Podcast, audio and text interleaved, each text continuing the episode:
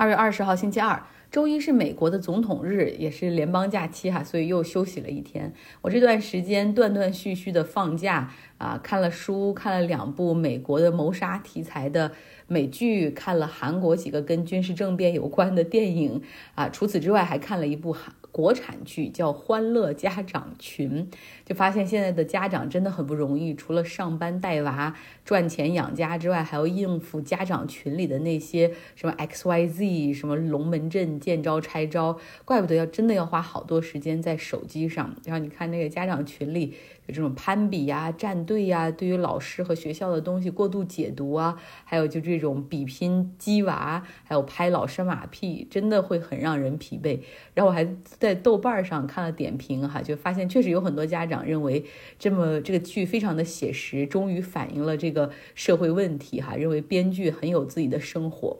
呃，我们小的时候，我记得我们写作业、记作业的时候，大家都是有个本儿哈，自己记自己的作业。我有的时候或者同学们也是怕忘记作业，甚至还会把作业记在手上，用就是用油笔记在手上。啊，现在好像都放到群里，然后老师直接对家长进行通知了。我觉得这是不是会让孩子越来越失去自己的那种责任感？哈，什么事儿都是由家长来主导，几乎没有时间让孩子自己去认识、发现自己，甚至不知道自己的兴趣爱好以及未来的方向在哪儿。哈，我是谁？我未来要做什么？我对什么我愿意投入我的所有？哈，上周见了一个在美国考医学院的一个朋友。然后他呢，那就是想当医生哈。那在美国医学院是不允许本科就读，像咱们这种什么本硕博连读的医学院是没有的，必须是。你本科学一个专业，然后有一些专业课，比如说生物啊这种是必修的，然后呢，你再去考试，然后再去申请医学院，就相当于是本科毕业之后哈，就是硕士、博士那个阶段，你再去申请医学院。那医学院的申请，除了一个专业考试之外，你还要很强烈的去向这个学校去展示是你对这个行业、这个职业的热爱和追求，对于生命的尊重以及渴望去帮助哈。呃，那申请人还需要有一些什么志愿者的小时数，在比如说 community service 啊，或者是在一些这种 health care 的里面的一些志愿服务或者是实习的经历。这么多严格的要求，是因为其实医学院知道哈，如果没有这一份热爱，没有这一份笃定，其实很多人是很难坚持下来。那就算坚持下来五年的这个学业，后面做住院医生的时候也非常的苦哈。这怨言的这个积累，很多人会半途而废，或者。只是很多人坚持下来也没有办法成为一个好的医生，呃，所以这就是他们为什么要让你就是提出这么多其他的要求，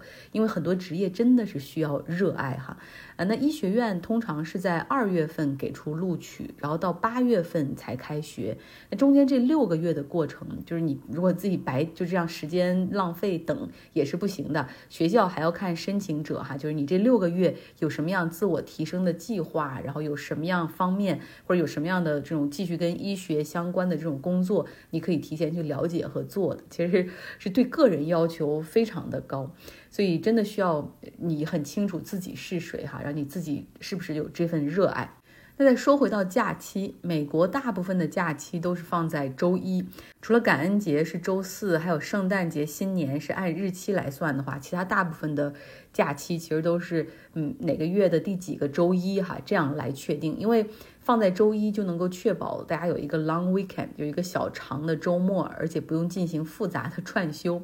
嗯，根据星期几来安排哈，其实还有一些很重要的日子，比如说总统选举日，总统的大选通常是定在这个十一月的第一个星期二。那我们既然说到总统选举的话，啊，那说说这其中的最可能的成为一个候选人，就是 Donald Trump 特朗普哈，他继续在刷新着前总统能做什么的我们广大群众的认知。他最近其实做了很多的商业授权，也就是收取一笔 licensing fee。哎，也就是你给他钱，然后他可以使用他的名字，可以使用他的肖像权，他还为你的产品去站台。其实，比如说之前他发布的那个 NFT，其实就是一个这样的形式。还有他之前跟一个 T 恤的厂商合作，把自己在法庭自首时候的那个被捕的照片作为 T 恤的图案，哈。啊，这个也是这样的。然后现在呢，衍生品又衍生到了运动鞋上，有一款叫做 Never Surrender 永不投降的金色高帮外皮的一个运动鞋，上面画着这个美国国旗，还有大写的一个 T 哈。呃，然后从外形上看，很像这种乔丹这个 Air Force 的这个运动鞋，在网上已经开始售卖了，每双是三百九十九美元，这是非常高端的价格。像什么耐克、阿迪达斯，就像乔丹的这种运动鞋，大概。六七十美元差不多就可以买到一百多美元，可以买到相当好的哈，所以三百九十九美元是很高端或者很 fancy 的价格，真的不是特朗普的那些死忠铁杆粉丝能够大量普及这个产品的。所以尽管他呢是到了费城为产品的发布啊做了站台，呃，但是预售他们也只准备了一千双哈，就是说啊全部卖光了，然后他还给其中的十双签了名。就是他来做运动鞋，怎么说呢？他自己从来没有穿过运动鞋，就这这样类型的运动鞋，而他自己也非常不喜欢运动哈，除了打高尔夫球之外。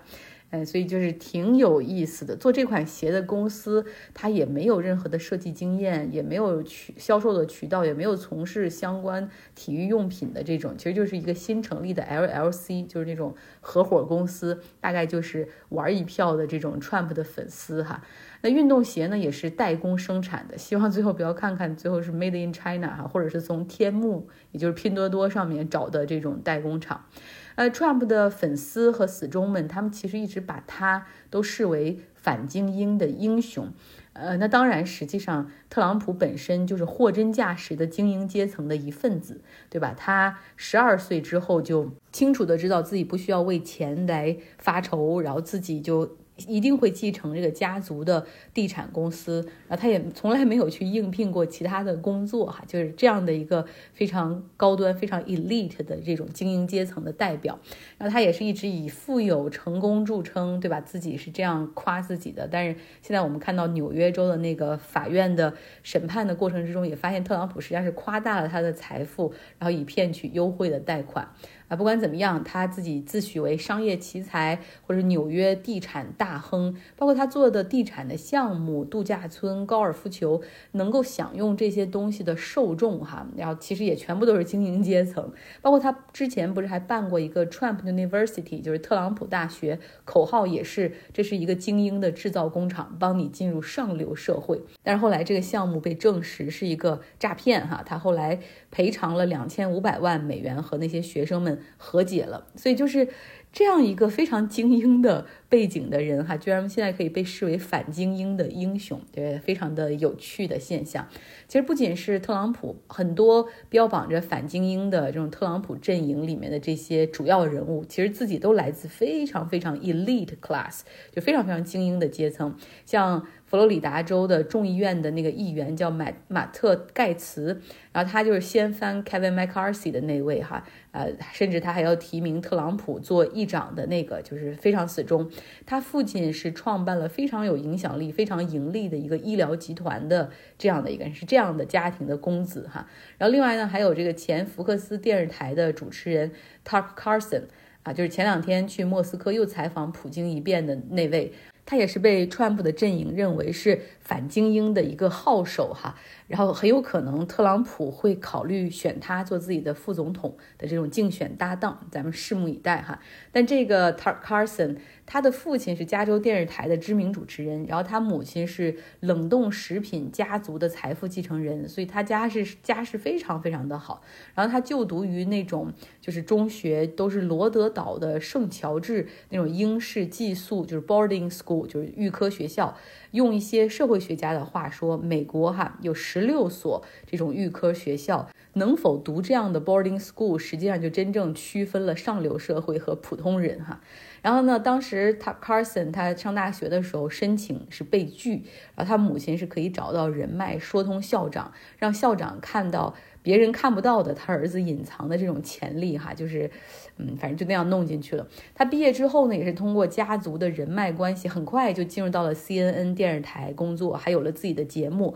但不成功，节目被砍。后来又转跳到呃 MSNBC，然后节目又失败啊，然后又跳槽，又甚至还上过一些综艺节目，就是与星共舞，就那种跳舞类的节目，也不成功哈。直到他后来转到福克斯，才发现，哎呀。他的受众群体原来在这儿哈，然后他发现这些人很喜欢那种反精英的那种言论，然后他就说，比如说反对索罗斯，然后开始。炮制一些这个阴谋论，还是说这些富豪实际上是通过啊支持移民政策，然后企图来替代美国的白人人口啊。然后另外呢，他讲述其他的那种精英的过失的时候，也经常是嘲讽他们实际上很平庸、很愚蠢啊。后来呢，又和这种网络上的阴谋论一起哈架构出一个这种移民啊、主流媒体啊、加富豪、加这个 FBI 政府官员以及最重要的民主党哈交织起来的一个 Deep State 这样的一个 spiracy，呃，所以挺有意思。明明是非常非常精英的背景哈，但是现在这些